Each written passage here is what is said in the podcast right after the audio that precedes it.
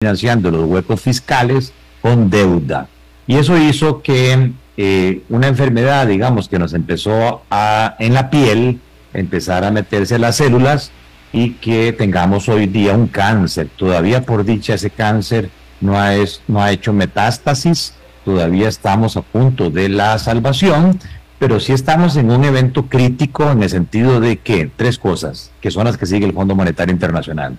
El saldo de la deuda como país, como gobierno central, es muy alto para nuestro país. Debemos 43 mil millones de dólares. Si agregamos a todo el sector público, debemos más de 50 mil millones de dólares. ¿Qué quiere decir esto? Que los 5 millones de costarricenses, aparte de las deudas propias, personales, de su casa, de su carro, de las tarjetas de consumo, etcétera, cada uno de nosotros debe 5 o 6 millones de colones en deuda del país, en deuda eh, pública. En segundo lugar, esa deuda respecto a la capacidad de producción del país, que es lo que nos permite la capacidad de repago, ha venido creciendo de un 24% que fue en el año 2007 a lo que tenemos hoy. 70% de lo que producimos anualmente está comprometido ya en deuda. Y por otro lado, los ingresos del gobierno presupuestados para el año 2023, que está en discusión en este momento en el Congreso, apenas dan para 11 mil millones de dólares, básicamente en impuestos. Y resulta que nuestro gobierno central gasta al año 18 mil 700 millones de dólares. Quiere decir que con independencia que se hubiese ganado Liberación Nacional, el PUS, don Rodrigo Chávez, eh, el señor Villalta, todos hubiesen tenido el mismo problema, en el sentido de que hay un hueco fiscal anual de 7.700 millones de dólares que no Guía Costa en este momento tiene que ver de dónde saca la plata para poder atender ese hueco sin que nos decreten eh, una reducción en la calificación de riesgo como le acaban de hacer las agencias calificadoras al Salvador poniéndolo prácticamente a las puertas de una crisis económica que haría que todo el país, 5 millones de costarricenses, tuviéramos de nuevo la situación del año 80, que fue una situación crítica en tipo de cambio, una situación crítica en inflación, una situación crítica en desempleo, pero agravada porque en este momento estamos siendo sujetos de tres crisis inéditas en la historia económica juntas la crisis del COVID que no se ha terminado, la crisis de contenedores que se llama y la crisis bélica de Rusia invadiendo Ucrania que está produciendo escasez de alimentos, que está produciendo aumento del precio de los combustibles y que está generando una inflación mundial que ya en el caso de Costa Rica estamos hablando de una inflación de dos dígitos. Hace 12 años que no veíamos una inflación de dos dígitos. Para que lo tengan claro, los 11 años anteriores a este, la inflación promedio por año fue de un 2%. Y hoy tenemos seis veces más, 12%. Ahora puedo ampliar un poco cómo impacta eso los presupuestos familiares. Pero esto significa, en consecuencia, de que no estamos como para decir, ah, no, ahí tengo en la gaveta las joyas, de la abuela, pero yo no las vendo porque prefiero morirme de hambre que vender los diamantes o que vender los rubíes. Y antes que tomar esa decisión, yo invito a los costarricenses que nos preguntemos, ¿cuál es el rol país? ¿Cuál es el rol estratégico del Banco de Costa Rica en este momento? La ley bancaria actual de Costa Rica es del año 1954, del siglo pasado. Cuando don Alberto Martén la redactó, tenía razón en decir, le vamos a dar todo el país la garantía del Estado a los bancos del Estado para que financien agricultura y para que financien industria. Hoy día, eh, prácticamente eh, varios años después, entre el Banco Popular, Banco Nacional y Banco de Costa Rica. Ah, perdón, son tres, tres bancos, Gerardo, entonces, tres bancos estatales. Sí, porque si bien es cierto, se dice que el Banco de, Popular es de los trabajadores y que no es un banco del Estado, por una ley especial de todos sabemos que si el Banco Popular entra en problemas siendo el banco de los trabajadores, el Estado lo rescata. Entonces, para mí son tres bancos del Estado. ¿Verdad? Entonces, en ese sentido, a mí me parece que ese rol estratégico del Banco de Costa Rica, salvo los sindicatos, salvo los colaboradores de ese banco, de ahí, pregúntense ustedes cuál es el beneficio a ustedes como costarricenses, cuánto les llega de las utilidades que ese banco se gana por año como dividendos. No nos llega nada. O sea, realmente el enfoque estratégico de ese banco como país yo creo que no lo cumple. Y si queremos hacer una, una comparación que se llama ahora benchmark, un análisis comparativo, en Canadá hay un banco, un solo banco privado este, por cada 5 millones de habitantes. Imagínense, nosotros somos 5 millones de habitantes. Y tenemos 43 intermediarios que hacen lo mismo que el Banco de Costa Rica. Bancos del Estado, bancos privados, cooperativas, mutuales, financieras. Entonces yo creo que se le está poniendo demasiado obstáculo, incluso con argumentos falsos que ahora podemos eh, redondear en cuanto a que no conviene el Banco de Costa Rica. Nuestro problema hoy es deuda del gobierno, nuestro problema hoy es altos intereses. Todo el déficit que tiene el gobierno hoy es por pago de intereses, la mayoría, 80%, a deuda interna, de la cual el 70% está en manos del mismo sector público. Entonces tenemos que darle la medicina amarga, sí, contra ese cáncer para evitar que esto haga metástasis y ahí sí, el crujir de dientes que se puede ampliar por la situación inédita de la crisis global que estamos viviendo. Ok, entonces la medida, la medida no es del todo descabellada, es una medida mm, adecuada que sí puede resultar amarga para algunos sectores. Mi pregunta, Gerardo, es ¿en cuánto se puede vender ese banco en primer lugar? Y luego, ¿Cuánto alivio da a esta crisis financiera la venta del Banco de Costa Rica? Excelentes preguntas. Vea, eh, mucha gente sabe que yo no tengo, digamos, una relación directa con don Rodrigo Chávez, de hecho yo no voté por él. Yo lo sé. Eh, pero me parece que está teniendo la valentía, como él lo dijo en campaña, de comprarse broncas. Y esta es una de las broncas de reducir el tamaño del Estado 330 mil personas que laboran en el sector público, la mayoría gente honorable, la mayoría que, gana salarios por debajo de 800 mil colones, pero hay una pequeña casta, ¿verdad?, que obtiene jugosos eh, retribuciones a través de las convenciones colectivas y que pretende que el resto de los pagadores de impuestos sigamos eh, financiándoles esos eh, privilegios. ¿En cuánto se puede vender el Banco de Costa Rica? Bueno, eso va a depender mucho de la CAP que se dedica precisamente a vender empresas, a valorar negocios. Son especialistas mundiales en ese tema y tienen la capacidad de poner en la mesa a un grupo interesante de, de compradores potenciales. Entre más gente haya pujando por el precio del Banco de Costa Rica, mejor para nosotros, porque mayor es el precio. Y esto, la forma de medirlo es con base en múltiplos.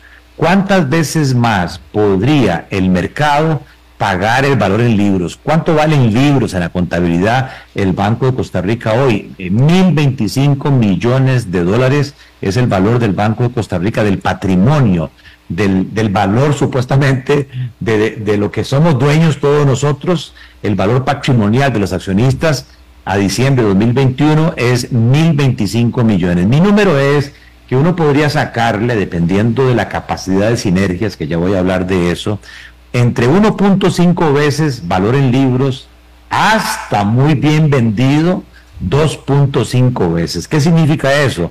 Un precio que podría oscilar entre 1.500 millones de dólares, que es la cifra mínima que yo creo que se puede sacar, hasta eh, 2.600 millones de dólares. ¿Qué significa esto dentro del tamaño de la deuda del gobierno? Bueno, bajarla. Y dentro de nuestros propios bolsillos, don Gerardo, porque también uno oye esas cifras, pero uno se pregunta cada vez que va al supermercado, cada vez que la gente se sube en un bus, cada vez que, que hay que eh, pagar las, las escolaridades, este ¿Cuánto, ¿Cuánto alivio nos puede representar?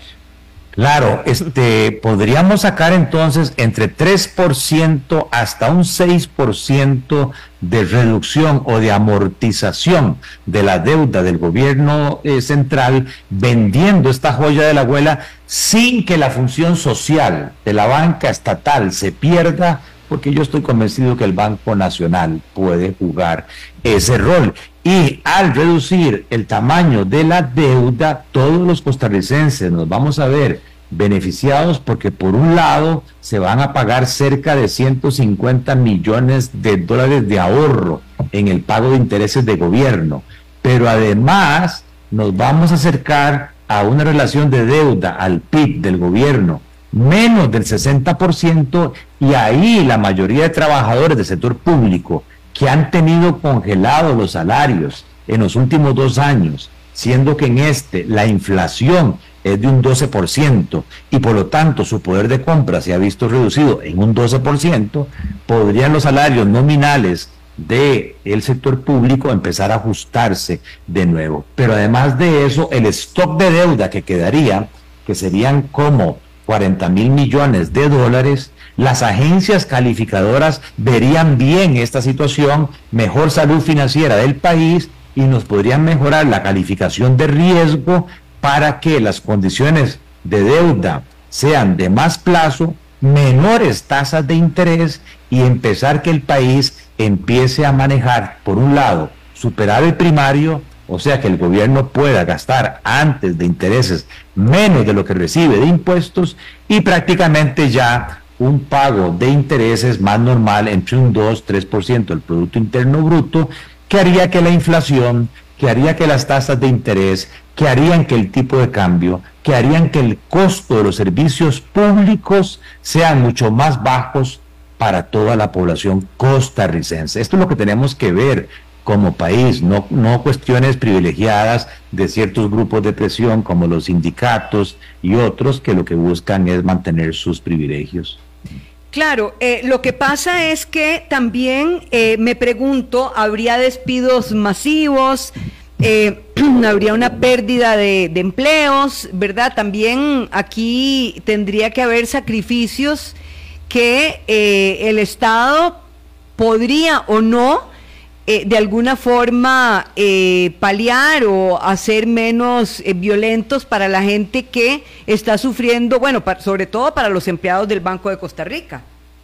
Vamos a ver, efectivamente, este, y por esa razón, ojalá que el comprador potencial no sea un banco ya existente, porque un banco ya existente ya tiene su personal. Y yo no creo que ninguno de los bancos existentes tenga la capacidad de pagar 1.500 millones de dólares eh, 2.600 millones de dólares. Aquí tiene que ser un banco internacional que no tenga presencia en Costa Rica. Por ejemplo, hay un grupo muy grande que es Bancolombia. Yo no sé si ellos tienen interés, no tienen interés. Bancolombia representa eh, uno de los bancos más grandes de Colombia. Es parte de lo que se llama el sindicato antioqueño. El Banco de Colombia o Bancolombia es 10 veces más grande que el Banco de Costa Rica.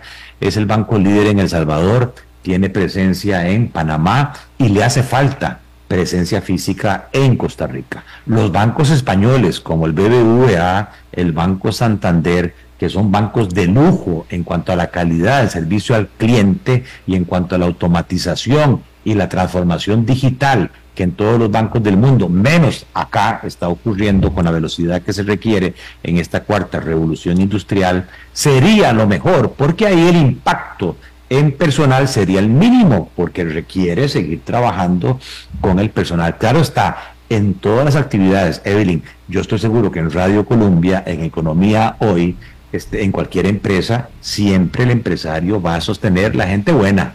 Y por eso yo insisto en estas crisis inéditas, cuide la chamba, cuide el trabajo. Y el trabajo se cuida con productividad, con disciplina, con compromiso.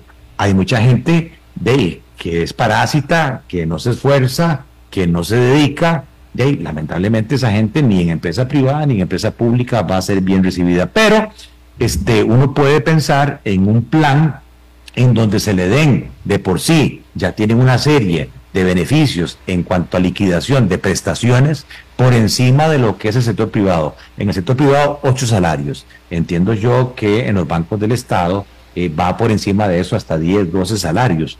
Pero, ah, incluso se puede eh, pensar en un salario más. Sí, eh, el Scotiabank se vendió, eh, Bacredomatic se vendió, ya haciendo alusión a bancos privados, mucha parte del personal se mantuvo. Interfin se vendió, Banex se vendió, en fin, este BFA se vendió. Esta cuestión de compra-venta de bancos en el mundo de todos los días. Yo me acuerdo que yo pasé en mis tiempos de ejecutivo bancario prácticamente por siete compras y ventas. Yo simplemente decía que hay que seguir produciendo. El día de mañana me van a decir quién nos compró. Eso no debería ser un tema de preocupación del buen colaborador. Pregunta, eh, ah, pregunta, ¿es constitucional porque me encuentro aquí con que eh, el decreto ejecutivo número 71 del 21 de junio de 1948, emitido por la Junta Fundadora de la Segunda República, eh, estableció que solo el Estado, por intermedio de sus instituciones bancarias propias, podrá movilizar los depósitos del público. ¿Habría que hacer un cambio parcial de la Constitución? No, muy buena pregunta, Evelyn. Efectivamente, en la segunda Junta de la República se nacionalizó la banca, pero después, a partir de los años 80, se hicieron una serie de modificaciones que permitió la operación de la banca privada en el país. Y en el año 1985 se modificó la ley del Banco Central para que la banca privada pudiera tener acceso a las cuentas corrientes, que era el monopolio que todavía quedaba en Cuba, en Corea del Norte y en Costa Rica. O sea, nosotros estábamos del lado supuestamente correcto del mundo.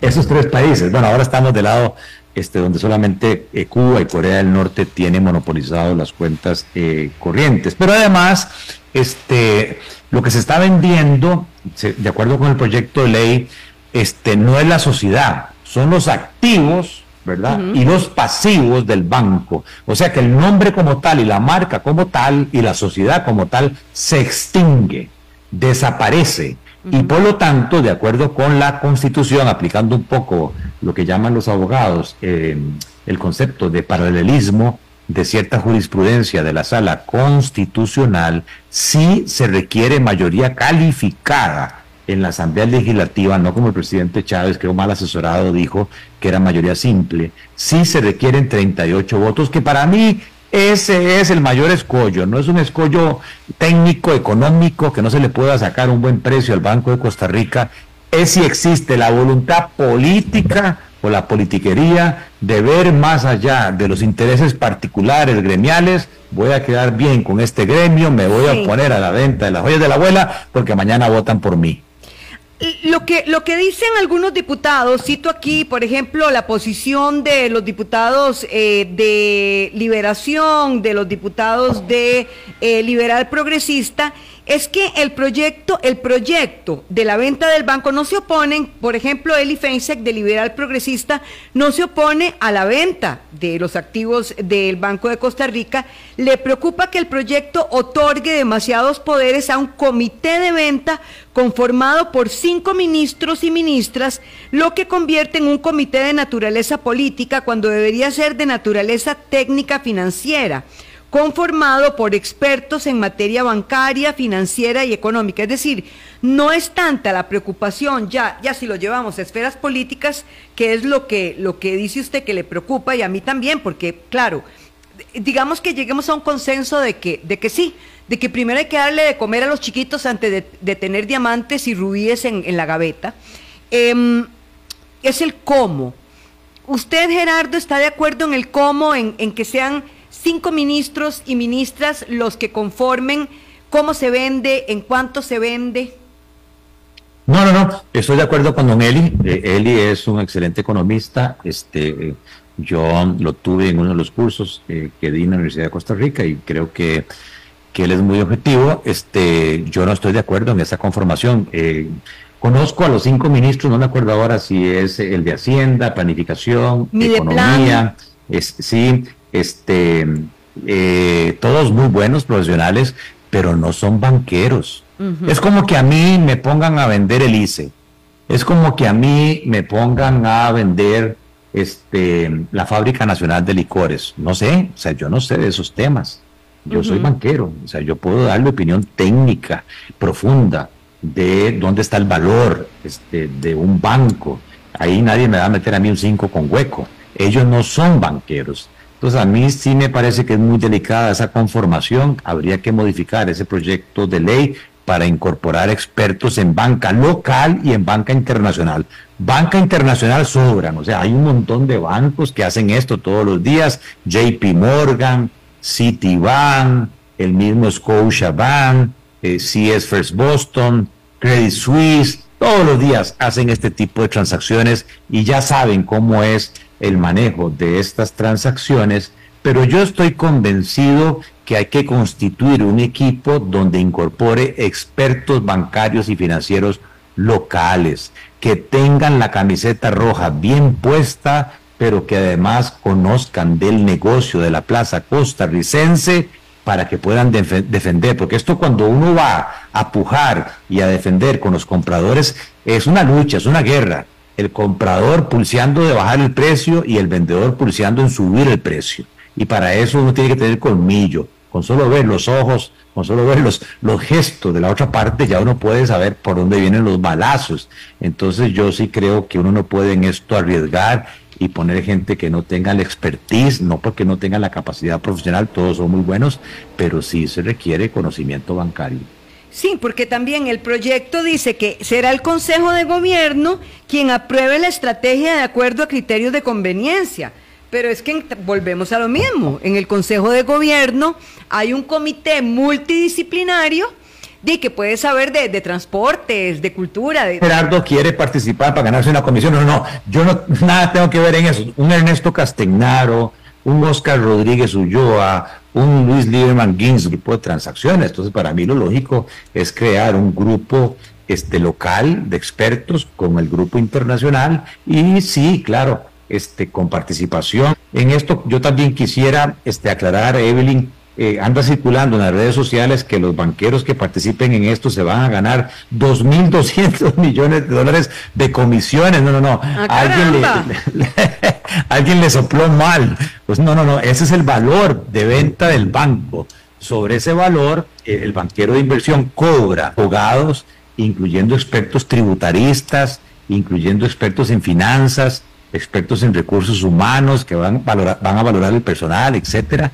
Este, eso tiene un costo. Y además existe una comisión de éxito, lo que los gringos llaman un success fee, que dependiendo del, del claro, eso es plata, claro, son entre 10 millones de dólares, 20 millones de dólares, pero hey, eso, entre 1.800 a 2.500 millones de dólares, como decía mi abuela del programa, para aclararlo, sobre todo la gente del Frente Amplio, dice, ay no, que no se vende al Banco de Costa Rica porque se pierden las cargas parafiscales. ¿Qué Exactamente, parafiscales destinadas a, le amplío, CONAPI, la Caja Costarricense de Seguro Social y la Comisión Nacional de Emergencias, que tan útil es en esta época en las que llueve tanto. Esto, ¿cómo respondemos, Gerardo? Y el régimen de invalidez, vejez y muerte. Efectivamente, de, de, público, banco privado, CONAPE se mantiene El resto de cargas parafiscales, Comisión de Emergencia, régimen de validez, vejez y muerte y Infocop, eh, sí ya como banco privado ya no hay obligación legal, pero claro, yo como vendedor me doy cuenta que quien valoración que yo hago, voy a subir el precio porque va a tener el comprador flujos incrementales de dividendos o de utilidades. Mi número es que se le podría sacar en adición entre 300 millones de dólares a 350 millones. Criterio y conocimiento para decir, yo como gobierno de esta plata, dueño de esta plata, digo, tanto para Infucop, tanto para este, Comisión de Emergencias, vemos en qué se gastó el 10% de la utilidad bruta que el Banco Nacional, Banco de Costa Rica, le canaliza al Infocop, no sabemos, incluso nada más nos enteramos, créditos malos. cosa que hoy no existen. Así que ese tabú que se pierde las cargas para, fiscales no es cierto, pero además quien lo compre va a pagar un premio porque le va a sacar más utilidades al banco y por lo tanto más impuestos. O sea, el gobierno va a tener una recaudación incremental de impuestos por esta venta. Ahora, yo, yo me imagino que muchos sectores lo que están defendiendo es que no se empiecen a privatizar instituciones estatales en su momento, pero que ya ahora lo que representan es un gasto, pues será el momento de hacer una reforma profunda, no solamente financiera, sino a nivel de Estado de nuestro país, a ver qué tan grande debe ser el gasto público para que eh, si llueve, llueva parejo, porque la verdad es que, y en vez de hacerlo, se ha, se ha hecho cada vez más grande.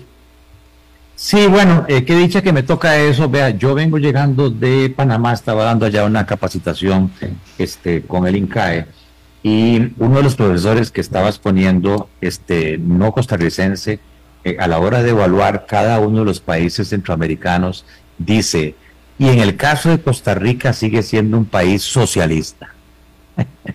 a mí me, me golpeó mucho ese estado demasiado paternalista. No que, no que eso sea malo, para mí brillante la caja costarricense del Seguro sí, porque Ya le están preguntando que si quiere, que si, que, que si hay que vender la caja. No, yo, yo, yo eh, para Carlos David Soto, pues obviamente la caja no. Pero hay instituciones que, vamos a decirlo claramente, tienen una duplicidad de funciones y por las cuales pagamos todos, y yo creo que eso lo, lo sabe todo el mundo. Claro, no, la caja cumple un rol fundamental, pero sí yo estaría de acuerdo que la caja pueda hacer alianzas público-privadas. O sea, médico especialista eh, me dice, mire, urge, urge hacer un tratamiento de eh, quimio y radioterapia. Y aquí solo hay dos opciones, o el hospital médico, la clínica del siglo XXI privada. Gracias a Dios, pues yo, eh, está privada pero ¿qué tal si, si, yo no tengo esa capacidad de pago? Tengo que esperarme dos años y mi alianza público-privada con la clínica bíblica, con el hospital CIMA, con el hospital metropolitano. ¿Para qué? Pagándole yo significa que estamos vendiendo la caja. No, pero sí lo que usted dice. Ok, si yo tengo el Banco Nacional, tengo el Banco Popular y tengo, decirlo con pelos y señales, ah, es que en los bancos del Estado es más barato. Mentiras, como que ya no, hace tiempo no va a los bancos del Estado. Se ha preguntado el tiempo de espera, se ha preguntado la calidad del servicio, tenga la opción de elegir, que tenga la capacidad de un sistema competitivo. Y no quiero decir con esto que hoy la banca privada sea una maravilla, no. Hay mucho que mejorar en calidad de servicio al cliente, en sistemas de información, en prendario, como si fuera un avión que viene en una línea aérea. ¿Por dónde viene su crédito? Y le, y le contestan a usted lo que llaman los gringos time to yes, que privado público, estamos en pañales. Por eso yo creo que es necesario fomentar mayor competencia, que venga ojalá un banco de primer mundo a mover el piso este, y que el consumidor sea el gran beneficiado. Eh, bueno, nos, nos, preguntan eh, si, si técnico se, se, pone el dedo en el Banco de Costa Rica y no en los otros bancos eh, del Estado. Bueno, yo se lo puedo contestar. Este, lamentablemente yo sufrí el 10 y el 11 de agosto una clase UGEF y ningún banco intervenido este, ha logrado salvarse. Todos los bancos intervenidos quiebran. Bueno, masiva eh, de pago de planillas, el flight to quality que llaman los gringos en Costa Rica fue hacia el Banco Nacional de Costa Rica. O sea que por alguna razón histórica, los costarricenses sienten gentes cuando se abre el, negocio de pensiones eh, que nos asociamos con el Citibank. Primero quiebra el Citibank de Estados Unidos que el Banco Nacional de Costa Rica. No el Banco Nacional. ¿Cuál es el riesgo financiero? Aquí nos vamos a otra institución, don Gerardo, si gusta. ¿Cuál es el riesgo financiero? ¿Esto afectar el mercado de seguros del INS? Ninguno. Yo creo que más bien, en vez de que las operadoras de pensiones saquen acciones de un montón de compañías que no conocemos, ¿qué más tranquilidad que comprar el 70% del mercado de seguros de directiva, mayor eficiencia, mayor calidad de servicio al cliente? Mire, yo soy cliente del INS y no he logrado en toda mi... Señor Corrales, se le venció la póliza eh, 1-3458910. Y yo me pregunto, ¿y eso qué es? ¿Es el carro? ¿Es la... es para que el INS se transforme, gane más plata, que ya de por sí es rentable, en beneficio de los pensionados del régimen obligatorio de pensiones. Estamos afiliados eh, en una cuenta de ahorros. Nada, tienen toda la libertad, si no les gusta el comprador, de se pasa a un banco privado, la garantía ilimitada en el mundo lo que se estila es que haya un fondo de seguro de depósitos, tanto para la banca privada como para la banca estatal. En Estados Unidos el límite es de 300 mil dólares y el 92% de las cuentas corrientes, un seguro que le garantice a la mayor nacionales, grandes corporaciones locales, cuando yo era banquero, las iba a visitar y me decían, sí, era un banco estatal y todos los, todos los pagadores de impuestos, mis ahorros, mis depósitos. Eso no puede ser, es una distorsión, es una gran injusticia. Puede tener el mismo procedimiento, puede pedir que se lo transfieran a cualquier otro banco. Tenga la capacidad de, emitir que esa entidad al año se gana más día este, producir todo lo que genera Costa Rica eh, un año y se está comprando. ¿Cuánto se va a llevar? Porque estamos hablando de algo, eh, eh, ¿cuánto tiempo aproximadamente sería en caso de aprobarlo? Y para eso tiene que haber todo un lobby político. Banco de Costa Rica, el Banco de Costa Rica sigue siendo una excelente entidad, solo que tiene oportunidades de sinergias comparado con la práctica internacional pero no es que el Banco de Costa Rica vaya a quebrar. Lo menos que yo quisiera, dadores prudenciales, aceptables, eh, y como usted dice, la primera gran duda mía no es técnica, no es financiera, no es económica. Mi gran duda es política, si el Congreso va a tener vigencia, el due diligence que se llama, que es contratar un banco de inversión extranjero, los banqueros locales, y tienen que empezar una piscina de datos tal que todos los bancos interesados, compradores, virtualmente puedan entrar ahí y ver todo lo que... O sea, mínimo creo yo, mínimo. Esto nos toma entre un año y quizás dos años. O sea, esto no es así de la noche a la mañana. Eso, o si desea inclusive salirse de ese proceso y una vez solventado ya el mismo, reintegrarse, también se puede. Por tres razones. Luis escribió un artículo que no es más que este, entonces podría darle en pago al gobierno sus mismos títulos y eh, causar el mismo efecto de reducción de deuda y la diferencia podría tomar un que eh, se iría mucho más alta y además no estaríamos trayendo un jugador con estándares internacionales. No es que yo tenga nada contra el Banco Nacional, pero yo sí quisiera que al me le vendan al Banco Nacional y traer un competidor eh, de marca internacional para pegarle un terremoto al sistema financiero costarricense en cuanto a la calidad de los sistemas de información, en cuanto a la transformación digital, en cuanto a los tiempos de respuesta. Mire, yo hizo al cliente, o sea, realmente siento de que hay todavía mucho espacio de mejora vis a vis otros países acordes con la cuarta revolución industrial la privada. Mi cereza en el pastel, le deseo a su mamá una pronta recuperación, don Gerardo Corrales. La suya. No, no, por dicha ya se limpió, gracias a ah, Dios. y la Virgen de Rescate, ¿verdad? Ya se limpió de todo, este, increíblemente. Tarde y muy, muy buen fin de semana. Pero me invita al próximo programa, porque usted me dijo que íbamos a hablar de un montón de cereza, es que la medicina del Banco de Costa Rica puede ser amarga para unos pocos, pero obviamente la consecuencia, si no lo hacemos, la enfermedad se... Nos está afectando muchísimo. Nos vemos entonces por ahí de la próxima semana, ojalá. Buenas tardes. Gracias, hasta luego. Hasta luego.